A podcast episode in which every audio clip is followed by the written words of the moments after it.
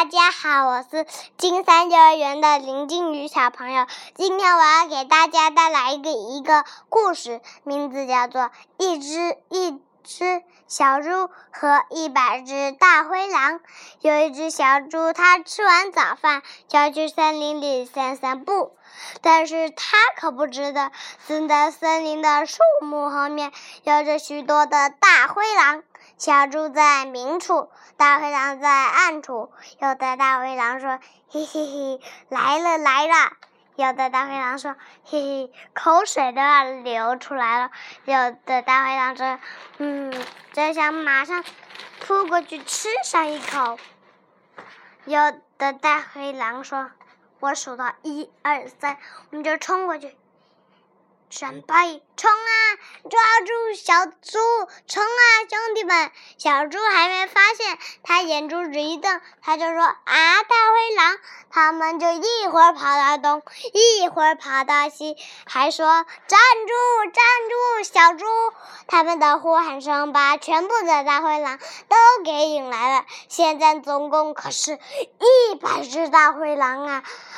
他们小猪被围到了一棵大树下，有的大灰狼说：“先吃它拿好了。”有的大灰狼说：“还是先吃它吧唧吧唧的尾，嚼它的尾巴吧，它的尾巴才是最好吃的。”有的大灰狼说：“不好不好，还是先吃它软乎乎的肚皮好吧。”有的大灰狼说：“不好不好，还是先吃它的猪爪比较好。”有的大灰狼说：“不好不好，还是先吃它的耳朵。”大灰狼们争得面红耳赤。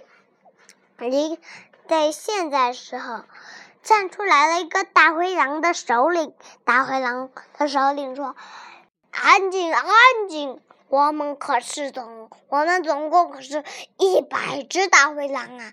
一百只大灰狼吃一只小猪，每只大灰狼顶多只能吃到一小小口，一小小口也根本就吃不饱。有的大灰狼说：“是啊，是啊，一小小口也吃不饱。”大灰狼的首领。他说：“我想到了一个好办法，我们只要这只小猪回去叫一百只小猪来，这样子我们就可以不用先讨论吃它拿好了，就可以先吃什么就吃什么。”大灰狼说：“好啊，好啊，好主意，好主意。”然后。大灰狼的首领就说：“小猪，你去叫一百只小猪过来，我们就不吃你了。可是，一百只，如果你少了的话，我们就要把你给吃掉。”小猪说：“听明白了，听明白了。”然后他就跑回去，他小声哼了一句：“哼，我才不会回来呢。”大灰狼们等过了下午。